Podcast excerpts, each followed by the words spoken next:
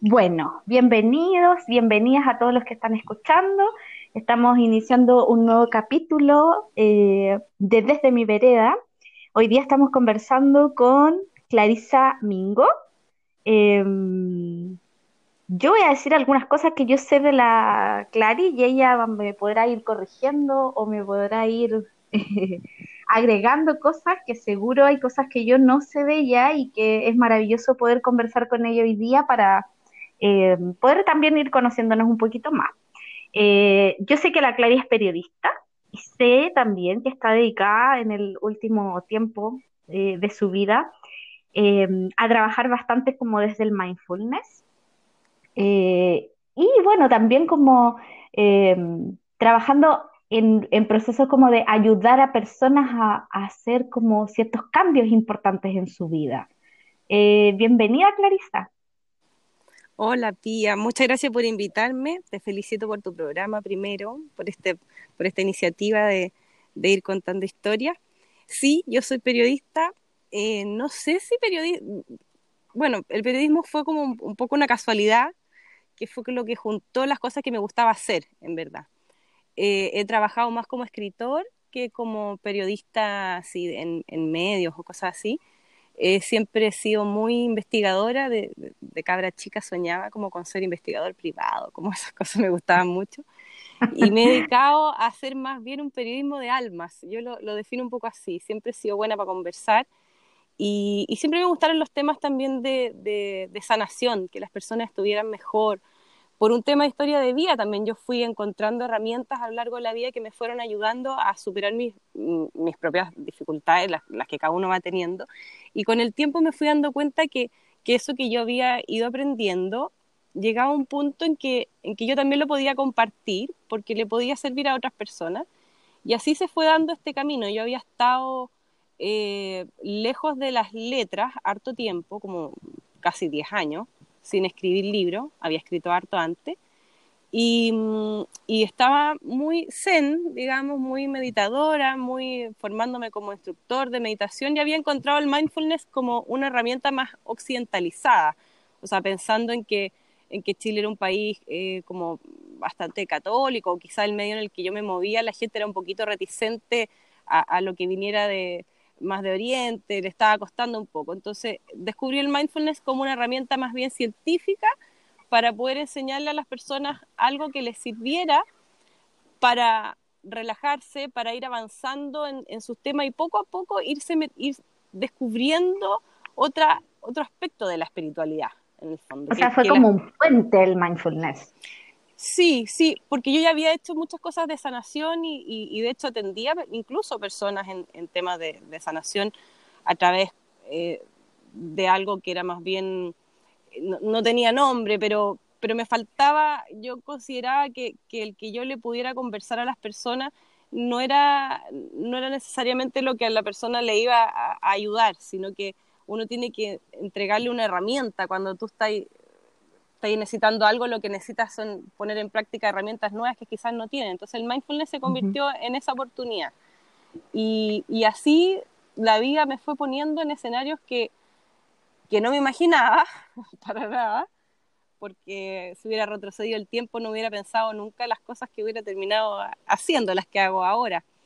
Mm. Porque, mm, bueno, a raíz de, del mindfulness, del, del, periodismo, como que llegó un punto que, que fue el 2019 donde yo salí de mi vida zen, donde no veía noticias, no leía diario, no estaba muy metida nada más que en mis cosas como de sanación. Y, y me meto en un tema potente que, que es el, el, del abuso sexual y empiezo a ayudar por ahí porque se me, se me juntaron muchas cosas, o sea, esto que te decía antes, que cuando uno está en, en, eh, en sus propios procesos y llega a un punto en que las herramientas te das cuenta que las puedes compartir, eh, me empezó a llegar mucho desde diferentes lados el tema de, que si tú quieres seguir avanzando tienes que salir de ti, tienes que tomar una causa más grande que tú, hacerte parte de algo más grande, porque también a veces cuando uno quiere sanar parte de la propia historia, eh, llega un punto en que, en, que lo colectivo también te, empuja, eh, te, ayuda a, a, conocer otras experiencias y a poder aportar desde diferentes áreas. Y así claro, hay, algo más grande que, que, te, que, te, que te integra en el fondo de claro. que, te va como a englobar. Claro. y antes como de que sigamos avanzando, porque evidentemente como lo que tú me estás contando es como eh, un antes y un después en tu vida y, y en la de otras personas que en el fondo eh, tú acompañaste y, y, viceversa, y ellas también te acompañaron a ti, porque, porque es, es, una retroalimentación. Pero yo me quedé ahí como pegada en algo y, se me como activa esto de la, eh, de la investigadora privada.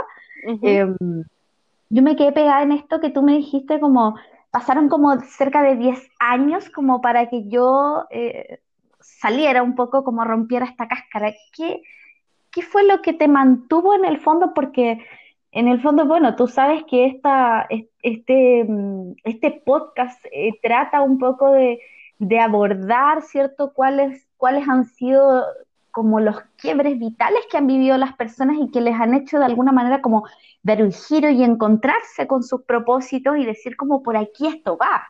Yo siento que hoy día estás un poco, yo te veo como por aquí voy y, estoy como en camino derecho y, nadie dice que no vaya a cambiar en adelante, pero hoy día estás como empoderada, estás como segura, estás contenta y, en, y, en, y como alineada como, como con tu propósito, podríamos decir. Claro, sí, por, por eso, porque lo, fui descubriendo. Claro, pero, pero ¿qué pasó que ocurrieron como tantos años? ¿Cómo tú podrías describir esos años? Como unos años de latencia, unos años de estar perdida, unos años de búsqueda, unos años como de, de nada y de pronto todo. ¿Cómo tú yo un fueron años de, de todo, de, todo, porque yo me había ido, yo me fui de Santiago eh, estando recién casada, casi primer año matrimonio, el año 2006, yo me, me fui de Santiago y tenía dos hijos muy chiquititos. Y, claro, tenía un trabajo como periodista que funcionaba independiente y después ese trabajo duró una cantidad de años, se, terminó y yo no pude seguir escribiendo libros porque yo escribía libros que eran financiados por empresa. Entonces, en ese minuto, ese tipo de proyectos se cortaron y yo empecé a hacer de todo. Mira, desde pintar departamentos, eh, cualquier cosa. maestra chasquilla en la vida o sea, terminé trabajando en, el área de la construcción porque mi marido es arquitecto y empezamos a hacer una empresa constructora. Yo tenía una mini editorial, pero ya no tenía proyecto, entonces pues, había que vivir. Teníamos los niños súper chiquititos en, una, en un tiempo en que, claro, escolaridad, mucho gasto, había que salir adelante, vamos, vamos, vamos. Y así empecé a hacer un montón de cosas. Y en algún minuto mi marido me echó de la empresa. o sea, me dijo, ¿sabéis qué? yo quiero que tú hagas lo que a ti te gusta. Ya lleváis muchos años trabajando en la construcción y esto no es lo tuyo. Entonces yo en un minuto dije, pero ¿cómo me estás pidiendo? Como que no, entendí, ¿cachai? No entendí lo que me dijo. Y después me dice, no, pero entiende, anda a hacer lo que a ti te gusta. Y así me metí en los temas de sanación. Yo creo que cuando le, le conté que, que, había ido a talleres y cosas así, al principio como no entendía nada, porque dije, ¿dónde está la escritora? ¿Dónde está el investigador privado? Y decía, no, pero es que lo mío tiene que ver con todo esto, pero con las personas.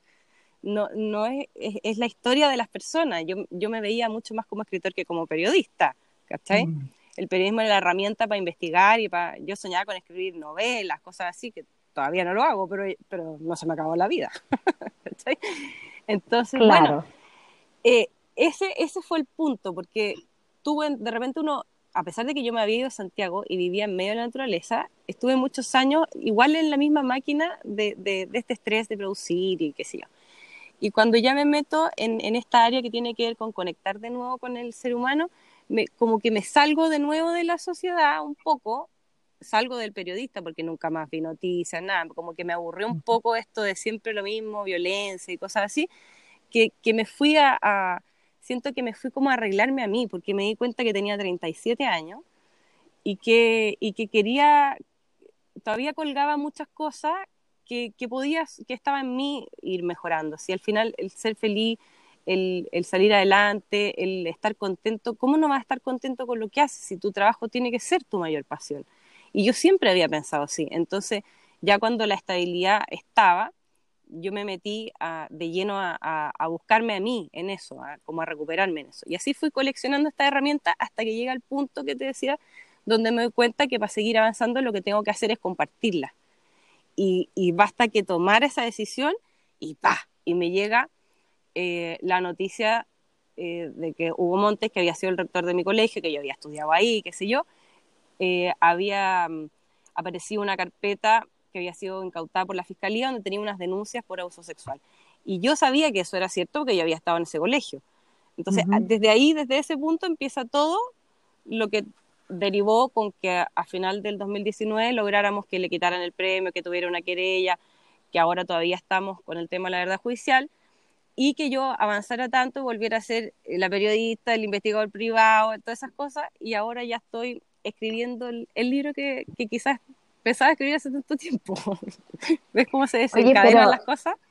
Claro, y, qué hermoso además porque si, si en el fondo yo, yo escuchándote, eh, como alguien que te escucha por primera vez eh, contar esta historia, yo puedo como linkear que si tú te fijas, tú en el fondo empezaste, entre comillas, como un camino relativamente formal, como periodista, escritora, etcétera. De pronto esto queda como guardado en un cajón, eh, pero latente ahí, ¿cierto? Sí. Y, y, empiezas a, buscar un camino de, de, un momento a otro, como impulsada por tu marido, eh, no amablemente, a lo mejor en la primera instancia, por, por como por como por sentirte un poco como arrojada del paraíso, entre comillas, como de, comodidad, tranquilidad, em, y empiezas como a hacer una búsqueda personal y de pronto, eh, cuando ya estás como encaminada en eso, se, te aparecen de alguna forma personas en el camino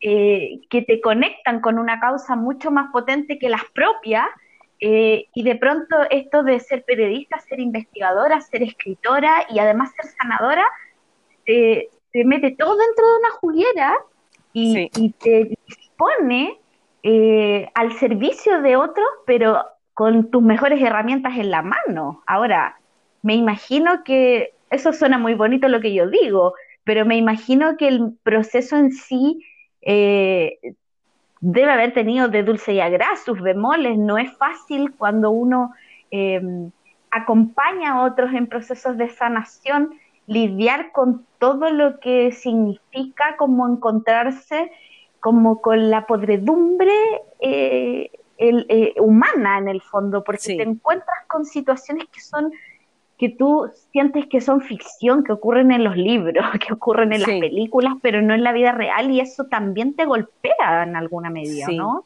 Ahora, yo siempre he creído que, la realidad supera la ficción, de todas maneras. Ah, claro. sí, sí. Sí, la supera. Pero es lo que uno quiere creer, pues, en el discurso.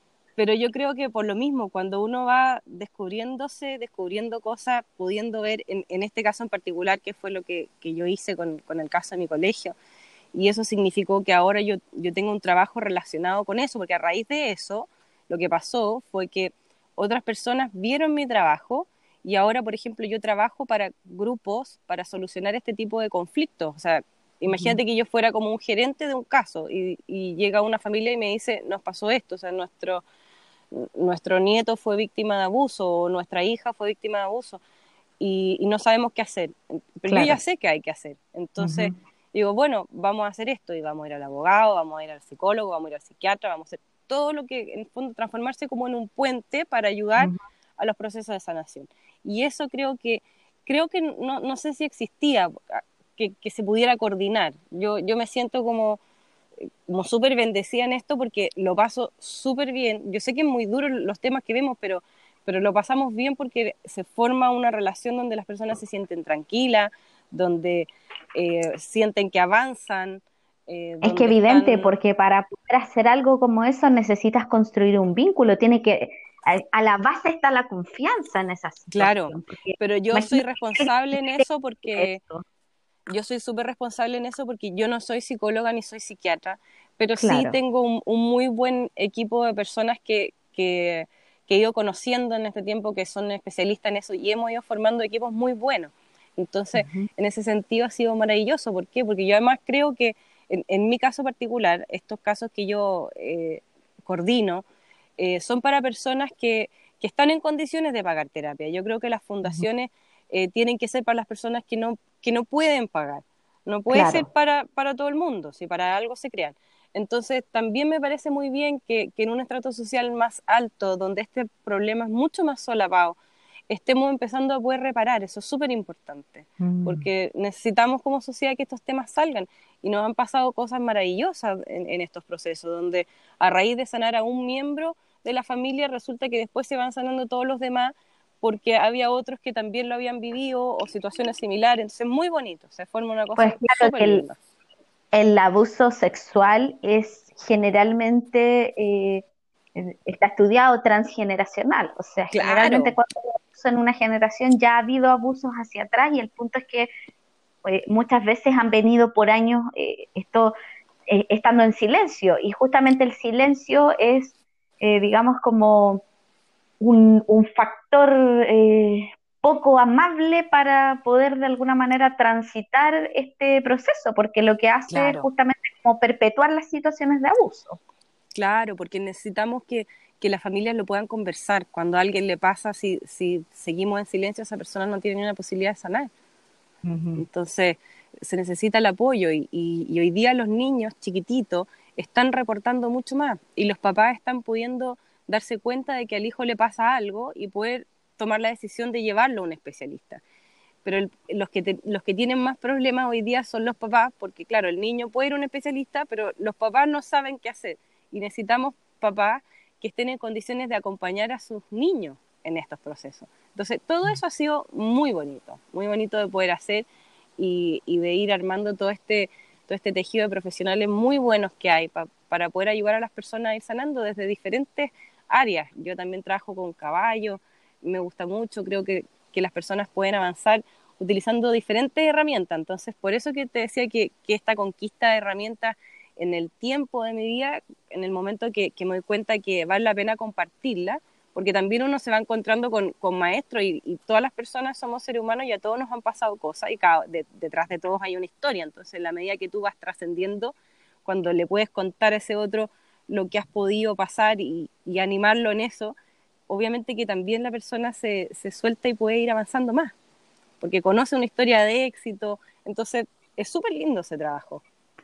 Clarisa, y estoy totalmente de acuerdo contigo, me, hace todo el sentido del mundo lo que tú me estás diciendo y desde ahí también me surge como una pregunta y, y, obviamente que, tú me puedes eh, compartir lo que, lo que te haga sentir cómoda, pero creo que para llegar justamente como a, esos procesos, a, esa, digamos, como em, a ese decante de, en términos como de comprender tu vida o la vida en general de, otras personas, ¿cierto? Eh, ¿qué, sientes tú que, de tu propia historia personal o de, o de tus propios procesos, a lo mejor complejos eh, o, no necesariamente complejos, pero, pero importantes, esos que yo digo que marcan un antes y un después en la vida, em, han venido como a ayudarte como a estar parada donde estás parada hoy día?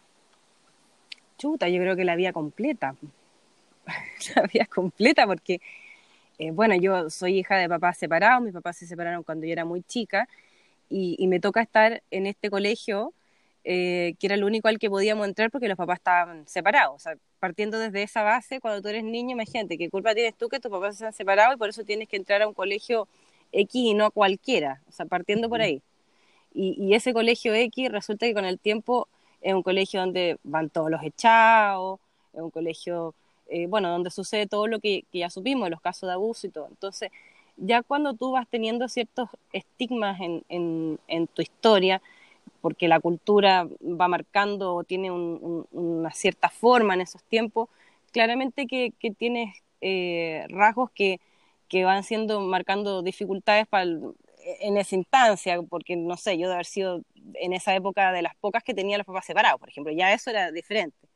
Eh, después eh, mi mamá se casó por segunda vez y se casó con un señor que había sido sacerdote. Eso también era una cosa para esa época como, como súper rara. rara, ¿cachai? Como, chuta, ahí viene la, la, la hijastra del cura, ¿cachai? Como cosas así. Después se separó de ese señor.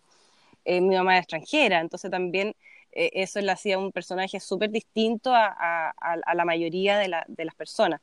Em, bueno, tuve dificultades como tienen muchos niños. Eh, mi papá vivió fuera de Chile mucho tiempo, entonces tuvimos una relación distante.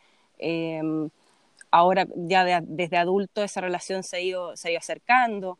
Eh, ¿Qué más te puedo contar? Bueno, ese tipo de, cosas que son las que tú puedes decir, bueno, esta persona tiene una historia de base que quizás no era la, típica de un niño tradicional, con sus papás juntos, con todo como bonito. Nosotros no teníamos a nuestra familia materna en Chile, o sea, era una familia también con un contexto distinto, pero todo eso fue dando un montón de, de, cosas que quizás en el, en el presente de cada uno de esos días pueden haber sido difíciles, pero hoy día a mí me hace ser una persona eh, que, fui teniendo, que fui agarrando una seguridad que en, en, mí misma, que fue quizás mucho más adelantada a la, a la de una persona de mi edad en, en, esa época, no sé. claro, templó tu carácter de un modo diferente porque te tocó enfrentar situaciones que, que a lo mejor no eran eh, comunes, digamos. Claro, por ejemplo, que me diera lo mismo contestarle a una señora pesada que dijera algo eh, estúpido porque, porque yo era hija de alguien separado. ¿Me entiendes? Como una cosa así. O, no sé, me pasó una vez, me da como risa, pero haber ido vacaciones a un lugar donde había mucha gente Opus Dei y, y escuchar a otra persona hacer un comentario como que nosotros éramos la hija de la separada. Como estupidez así, ¿cachai? Eh, esas cosas como sociales, tontas. Eh, pero sí, eh, bueno, en el mismo contexto escolar y el tema de los abusos era algo que, que, también marcó mi vida porque yo me daba cuenta, porque me daba cuenta de lo que pasaba dentro del colegio.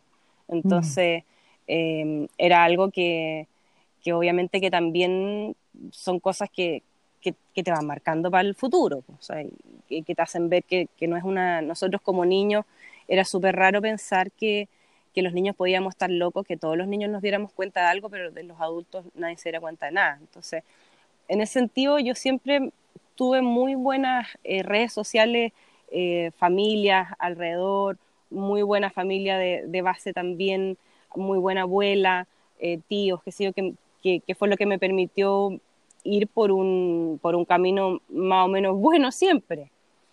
Claro, como a, como a pesar de que, de que a lo mejor no tuviste como una vida familiar, así lo voy a, por, voy a entrecomillar todo, una vida familiar tradicional, claro, eh, sí. Tuviste una base segura que te permitió vivir experiencias, eh, eh, en el fondo como de observar cosas que eran bastante como fuera de la norma, ¿cierto? Fuera de lo de, la, de lo sano, fuera de lo, de lo digamos, como esperado en torno a, no sé, pues a la relación de ciertos adultos con los niños, ¿cierto? O con menores de edad.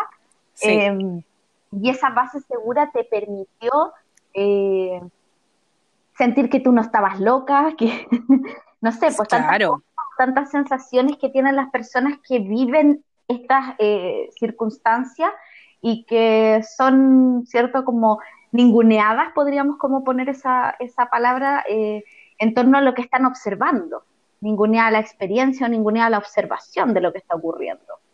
Claro, acá en, en, el caso del contexto escolar era como que era un como doble realidad, o sea, ni siquiera era ninguneada la realidad, sino que era, era tan minimizada al punto de hacerse inexistente, no sé si, si me voy a, mm. entender, como, sí, como el, problema se minimizaba al máximo hasta que desaparecía, era, era como eso. Mm. Pero bueno, yo también fui scout toda la vida y, ese fue mi, eh, mi, contexto base como para ser una persona... Em, creo que ahí estuvo toda mi espiritualidad, mi, mi, contexto como de orden, de entender eh, el respeto, de, cosas así salieron de ahí, de ahí. Entonces, fue, eh, bueno, todas esas cosas se, se, han ido mezclando y creo que son herramientas que hoy día me permiten poner lo mejor de mí al, al servicio. Y eso ha sido súper bonito, como te decía, y además eh, un trabajo súper consciente y, y, orgullosa de ese trabajo porque, porque creo que, que para allá, para allá tiene que ir el trabajo de todo. O sea, de partida, eh, no concibo el trabajo si no es una pasión. Ahora que, que, que trabajo en cosas que, que, me gustan muchísimo y que se me pasa el tiempo y de repente es como que, ups, debería parar un poco, eh, tiene que ser así, tiene que ser así. Uno tiene que transformar su mayor pasión en una profesión. de todas maneras, y da lo mismo las herramientas, por eso te digo, para mí el periodismo es una herramienta, es lo que estudié y me sirve, eh, pero, pero tiene que ser, esta, lo que tú hagas tiene que ser tu, tu gran pasión, de todas maneras. Mm. Y eso, qué, qué interesante además, porque ¿cuántos años tienes hoy tú, si lo quieres compartir? 39, pues me estoy preparando para los, para los 40. Pues. Para los 40. No es te que dije eso es que a los, a los 37 me empecé a preparar. Pues. Sí, es muy heavy eso. Yo, bueno, yo tengo 37 hoy día y, y, también siento que estoy dando ese salto justamente como a esta edad. Eh, y es muy fuerte porque hay muchas personas, yo, yo escucho, bueno, no voy a hablar, el, no voy a decir en la consulta porque eh, hace rato que no estoy en la consulta, pero, pero históricamente en la consulta sí, y, y, en la vida en general, gente que, no sé, tiene 30 años, por ejemplo, y dice como, no, como soy un viejo decrépito, como ya no encontré mi camino, estoy perdidísimo, y es como, como, yo miro y la gente que yo veo, eh, eh, no sé, como empoderada, comprometida, alineada con sus cosas, con sus propósitos, en general no es gente que tenga 30 años ni veintitantos, en general es gente como post 35, después de haber vivido un montón de cosas, después de, em, de haberte ido como en unos vaivenes, que entre que sí, que no, eh, cuesta de, pronto como hacer ese encuentro. No todo el mundo tiene, a lo mejor no sé si es la palabra suerte de, de encontrarlo tan pronto, pero yo creo que es más bien un tema de experiencia vital, me parece a mí. Sí, Sí, es que mira, yo creo que en, la medida que uno se va dando cuenta de, los para qué, no los por qué, de los para mm. qué en la vida, de que en verdad aprendemos por contraste, o sea, en, la vida siempre estamos experimentando cosas que nos gustan, cosas que no nos gustan, y así constantemente, hasta que vamos decidiendo más lo que nos gusta, y en la medida que vamos perdiendo el miedo y, que empezamos a transformar el, miedo en, en aventura, eh, podemos empezar a, atrevernos a ir hacia eso que nos gusta y a confiar en que, podemos ser absolutamente capaces de lograr lo que queramos y dejar de preocuparnos porque hay cosas en las que nosotros podemos tener control y otras en las que no. Entonces, si no puedes tener control de esas cosas, ¿para qué vas a invertir la energía ahí? Métele toda tu energía en lo que te gusta, en lo que sabes hacer y, deja que la vida se encargue del resto. O sea, no, con esto no te estoy diciendo contigo pan y cebolla, sino que si, si tienes mucha pasión por lo que estás haciendo, eso significa un aporte para los demás, porque siempre uno tiene que salir un poco de uno mismo para que por ahí. bien. Mm. Sí, tiene que ser así. Para uno mismo no, no, no resulta. El trabajo, el, el, buen trabajo, el que a uno le va bien y el que uno está contento, tiene que ver con eso, con la mayor pasión que está al servicio de los demás. al servicio. Sí, la mayor pasión puesta al servicio. Y, y llega, y, y todo llega, y, y por eso digo, yo no hubiera imaginado hace, hace un año atrás, no hubiera imaginado que, que hoy día iba a estar eh, en esto, no, mm. para nada, porque en verdad fue tomar una decisión consciente, me, me paré frente a ese artículo de prensa y dije, chucha, eh, yo no sé, pero yo lo voy a hacer. Eh, se pondrá todo al servicio de lo que tenga que hacerse, pero, pero yo voy con esto te digo que, fue lo que decidí para participar en el tema de Hugo Montt, o sea, de, buscar a las mm. personas que estaban ahí y, ver qué pasaba. Si los ingredientes se daban, los ingredientes eran muy pocos, era contar con la Fundación para la Confianza, contar con Juan Pablo Hermosilla y tener personas que quisieran hablar, porque yo no era víctima de Hugo Monte, yo era una alumna del colegio. Eh, entonces, si todas esas condiciones se daban, estaban. Y todo se dio entonces había que seguir. Lo que pasa es que la vida a veces es como un río y uno va así como en la balsa haciendo el rafting y, y, en vez de, confiar en que tenéis que seguir nomás, empezáis a ponerle resistencia porque te empieza a dar mm. miedo. Claro, pero ahí hay algo importante también, que eh, fíjate que, claro, cómo vas parado sobre esa balsa es, es importante y tiene que ver como con, con, con, lo que estábamos conversando, como con la experiencia que te ha dado la vida y, valga la redundancia de la palabra, tus propias experiencias, porque de pronto todo lo externo se configura y, tú te pudiste apanicar, por ejemplo, y, no haber podido dar aquel paso, porque tú mm. aún no estabas preparada o porque lo que fuera.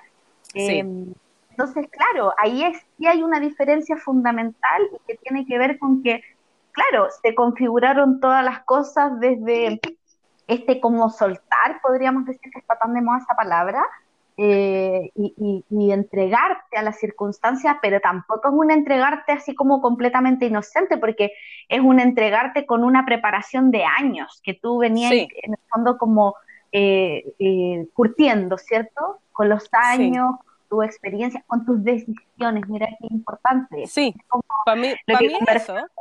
Claro, es como lo que conversábamos antes de, de iniciar el podcast que yo te decía como, mira, yo mandé este correo para invitar a, mujeres a participar de este podcast y, y, las que no pensaba que me iban a contestar, porque súper como estrellas, me contestaron primero que todas y, y dijeron que sí.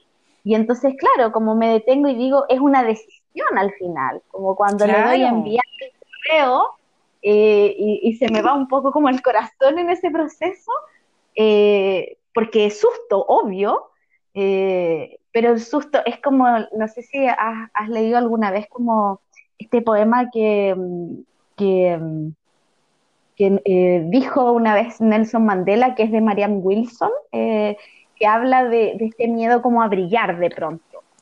A veces tenemos como tanto miedo a nuestra propia luz y no a la oscuridad en el fondo, porque a veces la gente no, que la oscuridad es lo, lo terrible. Y a veces mm. tenemos tanto miedo a brillar, a que nos vaya bien, a que, a que seamos exitosos, que nos boicoteamos todo el tiempo. Sí, sí, pasa eso. Ahora, en, en mi caso, no, yo creo que nunca pensé en, el, eh, nunca fue mi miedo a brillar. Bueno, de hecho me, llama la atención porque yo siempre tuve mucho miedo a la oscuridad, mucho. Em, pero en la medida que me di cuenta que uno podía encender luz, la luz personal, y, que tú en el fondo estás al mando de tu realidad, porque tú creas tu propia realidad, entonces ahí el mío se empieza a transformar en esto que te digo yo, como de darle la oportunidad al mío de ser una aventura, porque cuando tú estás en el mío, lo único que estás considerando es la peor opción de todas. Obvio, obvio, un pensamiento catastrófico que te aborda y el que claro, te, el que te si tú dices, si, si soy tan creativa como para irme y pensar lo peor en esta cosa del mío, si, si también contemplo lo otro, lo mejor, y me voy por el mm. medio por último, por lo más tranquilo, por lo que parezca creíble para mí, y me voy moviendo hacia allá. Ahí uno va a aprender, por eso que la, la meditación es algo que, que te ayuda a, a generar estos estados, eh, sí, y te ayuda a generar estos estados de, de calma donde tú eres capaz también de dar un pasito más atrás y de, y de mirarte y de darte cuenta que tienes miedo, de, de, observar ese miedo, decir, bueno, ¿y a qué le tengo miedo? No, es que me imagino que, no sé, que me va a ir mal. Pero, ¿y si te imaginas que te va bien? ¿Por qué te vas a imaginar que te va mal si no te ha ido mal? Claro. Claro, pero eso, eso es una herramienta al final, es, es lo que tú decías, es una preparación, es un, es un tiempo que, que en el fondo eh, a lo mejor tú ya lo tenías eh, como, como algo a lo mejor natural y al encontrarte con esta herramienta se fortaleció mucho más, pero eh, pensando, por ejemplo, en las personas que nos escuchan, por ejemplo, eh, eh, alguien que tiene ansiedad como de base en su vida, por, las circunstancias que sea, em, en general siempre está pensando en que, no sé, el otro lo está mirando mal o que no va a ser capaz de hacer esto o tú sí. el paso y irá a resultar o no y, el, y, más bien el pensamiento que te, eh, que te invade es que no, ¿me entiendes? Entonces, sí. Eh, Pero creo que todos tenemos un recuerdito por ahí de un pequeño éxito, algo chiquitito. Y, ahí podemos ir. Conectarte con eso. Sí, y ahí podemos ir, acordarse, eso rico. Eh, no sé, cuando de repente son cosas que tenemos que ir a buscar a la niñez a veces. Eh, cuando logré hacer el luche completo por primera vez, por ejemplo, que es un recuerdo que, que uso mucho con las mujeres eh, a los 30 minutos, cuando le sacaste las rueditas chicas a la bicicleta. Claro, claro, cuando por fin pudiste andar sola, cuando esa sensación de triunfo, eso no la tiene, entonces hay que ir a buscar eso y, antes de, partir a hacer eso que te da miedo, ir a esa, a esa sensación. Eso es súper bonito, mm. se llama modelación del pensamiento. Y porque primero nosotros tenemos que convencer a la cabeza, o, sea, o salir de la cabeza. Entonces, el cuerpo nos ayuda mucho y por eso que el ir a buscar esas pequeñas sensaciones de triunfo nos pueden ir sacando esos miedos, porque de a poquitito nos vamos convenciendo y nos va gustando, entonces vamos practicando cada vez más y en realidad no tenemos para qué ponernos metas tan grandes si tenemos que irnos conquistando de a poco. Poco a poco. Es como, yo veo Grey's Anatomy, no sé si tú la ves, eh, o si la has visto o has escuchado alguna vez, y, y hay unas, eh, algunos capítulos en los que eh, una neurocirujana tiene que hacer una cirugía muy compleja y está súper como asustada de que no vaya a funcionar, de que, de que las cosas no vayan a ir bien, que se vaya a complicar la operación, etcétera. Em, y empieza como de pronto a investigar y llega, no, no, recuerdo el autor que nombra, pero llega como a una investigación de un autor que, que eh, plantea de que justamente, y es, y es, como, esto es como una, eh, una herramienta que uno trabaja como arte en el coaching, eh, esta conexión entre el cuerpo, el lenguaje, ¿cierto? Y, la emoción. entonces, antes de, comenzar tu operación te paras y te ubicas en, una postura de héroe. Y la postura de héroe es como estar erguida, así como un, es como un tadasana de yoga, así como postura de la montaña, y te pones tú las manos, em, eh, digamos, manos a la cintura. Y te paras y, te empoderas y respiras y en el fondo comienzas a atraer hacia ti pensamientos de poder, en el fondo. Claro.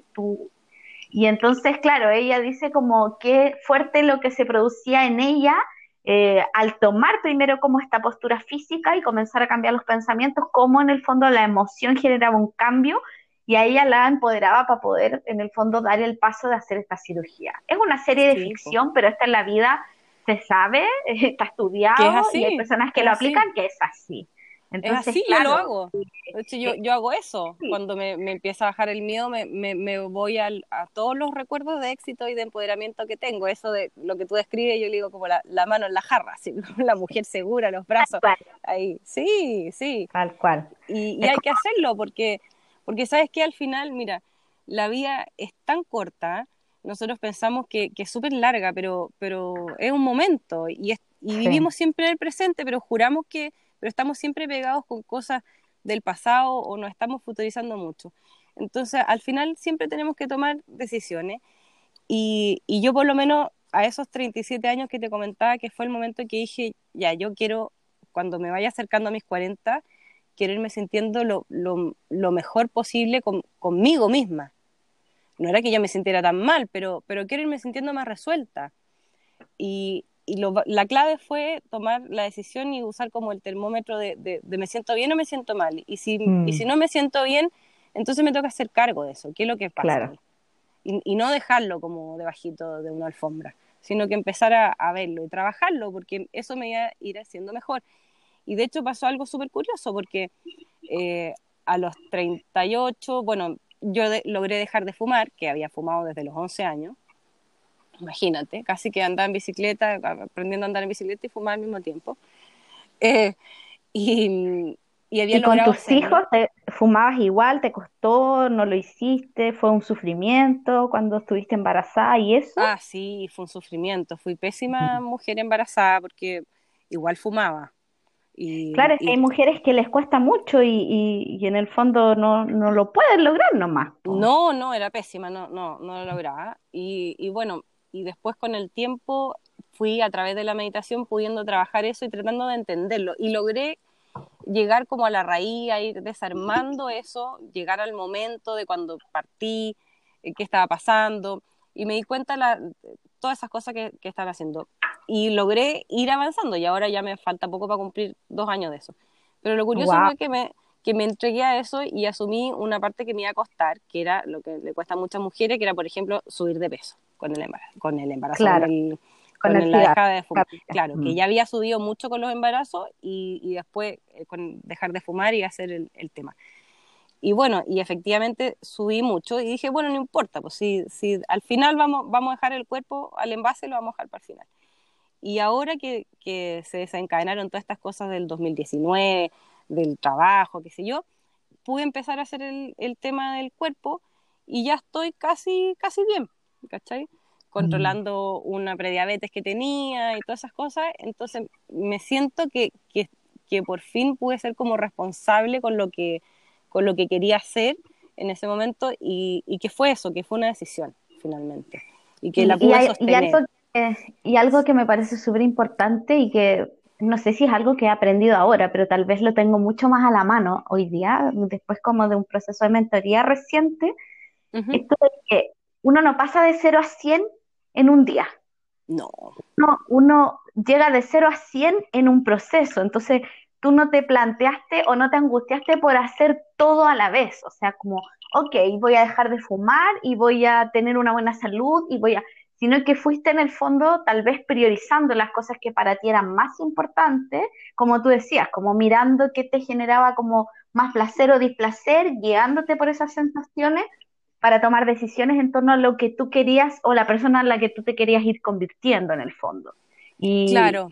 que en el fondo hoy día ya pudiste como irte haciendo cargo como de los coletazos de ir ordenando como otras áreas también en tu vida. Sí, y fíjate que, que están así, que, que hoy día la, la, historia completa de la vida se va como, como cuajando, porque yo te había contado que, que además había tenido un, periodo de, de, infancia y de, y de, adolescencia, incluso de adultez, de, lejanía de, mi papá, y ahora todo, todo, las piezas se fueron acomodando, ahora él ya vive en Chile hace unos años, pero en este momento de la historia familiar, ya incluso eso está encajado y hay una relación de fluidez, donde nos mm. podemos llevar, donde podemos compartir, donde estamos como rearmando una familia desde, desde la condición de hoy, que yo creo que es la de todas las personas, desde, también desde su bienestar, desde, desde una eh, condición más saludable de cada uno, cada uno en su situación particular, pero se dan todos esos encuentros. Entonces es muy bonito todo lo que, lo que va pasando. Por eso que yo creo que es tan importante lo que tú estás haciendo con, con tu podcast, porque, porque el contar los procesos de las personas o, o, poder eh, de esta manera invitar a, a, gente que, que, te cuente lo que ha pasado también sirve para inspirarse y para decir, oye, no, no todo, esto te puede pasar a los 37, a los 67, a los 80, pero, pero la vida eh, es una sola y, y, no hay que quedarse con esa sensación de, de, pucha, no lo he hecho, no, se me mm. pasó. Siempre está el tiempo para hacerlo. Entonces, si, si tienes algo que quieres hacer, bueno, pero hazlo, si, si, si da, da, igual.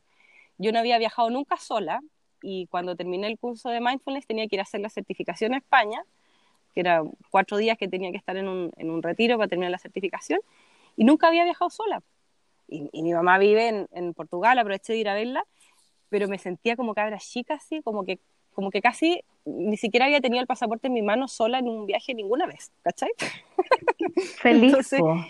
fue súper logro. fue, fue un logro, fue rico, me, me, di cuenta que, que, da lo mismo, que si me quería tener un, piquero en la playa me lo tiraba, no, no, caminé nunca por la playa pensando, ay, me van a mirar que la, de la guata, que no, no, nada, nada, nada, ¿cachai? todas esas tonteras que uno de repente tiene y, y uno se va liberando. Entonces, por eso que, mm. que te decía que qué rico que poder compartir esas cosas y ojalá que las personas, yo no, no soy nadie, soy, soy, vivo en Catapilco, no, no sé, eh, no, no, no, tengo ninguna, eh, ninguna cosa muy importante ni tan trascendente, pero, pero creo, creo que uno puede hacer cosas y tomar decisiones en su vida para estar mejor.